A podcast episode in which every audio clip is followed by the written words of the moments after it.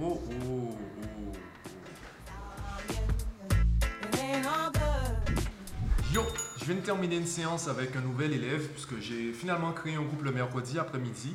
Pour l'instant, j'ai- il me reste ben, trois places, trois places puisque j'ai une autre élève qui va démarrer probablement la semaine prochaine. Donc là, euh, ce sera un groupe de lycéens. Voilà. Donc il me reste trois places euh, actuellement pour le groupe du mercredi. Et cet après-midi, l'élève était tout seul. Donc j'en ai profité pour aller très vite avec lui. Je lui ai donné une information que je répète souvent au début. Je dis souvent aux élèves que euh, leur problème, c'est que c'est une fois qu'ils ont compris qu'ils arrêtent de travailler. Alors que c'est une fois qu'on a compris qu'on commence à travailler. Puisque si tu n'as pas compris, tu fais quoi pendant les exos? Tu sais même pas si c'est bon parce que tu n'as pas compris. Tu sais même pas si ce que tu as fait est bon parce que tu n'as pas compris. Par contre, une fois que tu as compris, eh bien là, tu peux t'exercer. Tu peux t'exercer pour la maîtrise parce qu'il y a la théorie, il y a aussi la pratique. Et on répète souvent qu'en mathématiques, il faut faire plein d'exos. C'est pas tout à fait vrai. Parce que, encore une fois, si tu n'as pas compris, si tu fais plein d'exos, ben, ça ne veut pas forcément dire que tu vas comprendre. Donc, il y a un travail à faire pour comprendre euh, le cours et un travail à faire pour euh, ben, maîtriser le cours et être bon en évaluation. Donc, j'ai travaillé ça avec euh, mon élève.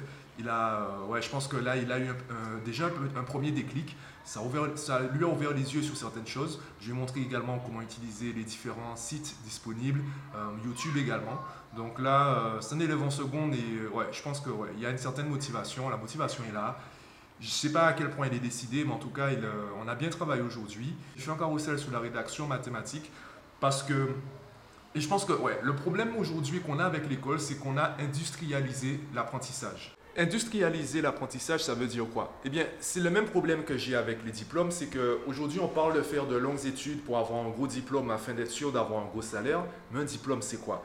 Tu as par exemple le cas des arnaques, des personnes en fait qui payent des écoles privées super chères ou même des écoles euh, de commerce, des écoles euh, supérieures. Une fois qu'elles ont le diplôme, elles se rendent compte que ce diplôme n'est valable nulle part parce que ce diplôme n'est pas reconnu par l'État. Pourtant, elles ont bossé. Elles ont eu des professeurs, elles ont appris des choses et on leur dit ben, ce diplôme-là n'est pas reconnu. L'effort est là. Est-ce que le résultat est là? Ça se trouve en fait, tout est bon. Tout est bon, c'est juste que administrativement, il manque le tampon quelque part pour dire que ce diplôme-là, effectivement, il est reconnu. Pour dire que, que tous les efforts que ces personnes ont réalisés sont reconnus. Donc, il faut, avant de parler de diplôme, il faut parler du travail qu'il y a en amont. Et industrialiser l'apprentissage, c'est que justement, on a mis des, des- des guides, en fait, on a mis des, balises, tout est étape par étape, et on pense qu'apprendre, on le fait uniquement à l'école. Et moi, ce que j'essaie de faire avec les élèves, et surtout les familles, avec les parents, c'est ce que je ferai d'ailleurs avec le coaching avec euh, les parents, à l'égard des parents, c'est montrer comment on peut travailler au quotidien avec des activités qui ne sont pas forcément euh, purement scolaires. C'est le cas par exemple des jeux ludiques. Quel est le premier problème, du moins le plus gros problème des jeux ludiques C'est ce sont les utilisateurs. Parce que si tu n'as pas conscience du côté ludique du jeu, eh bien tu vas te concentrer sur le jeu et tu vas passer à côté du côté ludique. Tu vas passer à côté du côté ludique. Ouais, ouais. Et c'est pour ça, par exemple, que euh, je parle énormément du site et de l'application Khan Academy avec mes élèves.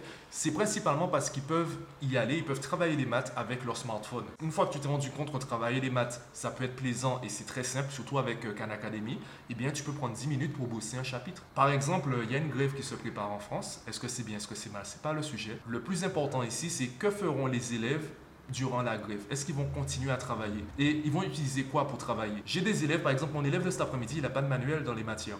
Avec la réforme des lycées, eh il y a des établissements qui ont du mal à, à avoir les, à, récupérer les nouveaux manuels. Donc, tu as des élèves qui sont sans manuel. Moi, pour travailler une matière, c'était soit j'écoutais le prof à l'école, soit j'utilisais le manuel. Donc, avoir un manuel, je vois l'intérêt d'avoir un manuel. Aujourd'hui, les autres élèves, les, les autres élèves, les enfants d'aujourd'hui, les jeunes d'aujourd'hui peuvent accéder au programme, au cours avec Internet. La question, c'est le font-ils? Alors, la réponse est non. Pourquoi non? Et comment faire pour obtenir oui? Donc, c'est là on commence à réfléchir, à se poser les bonnes questions. Et quand on se pose les bonnes questions, quand on se pose de meilleures questions, on obtient de meilleures réponses. Voilà. Bon, sinon, moi, ben, je rentre chez moi. hein.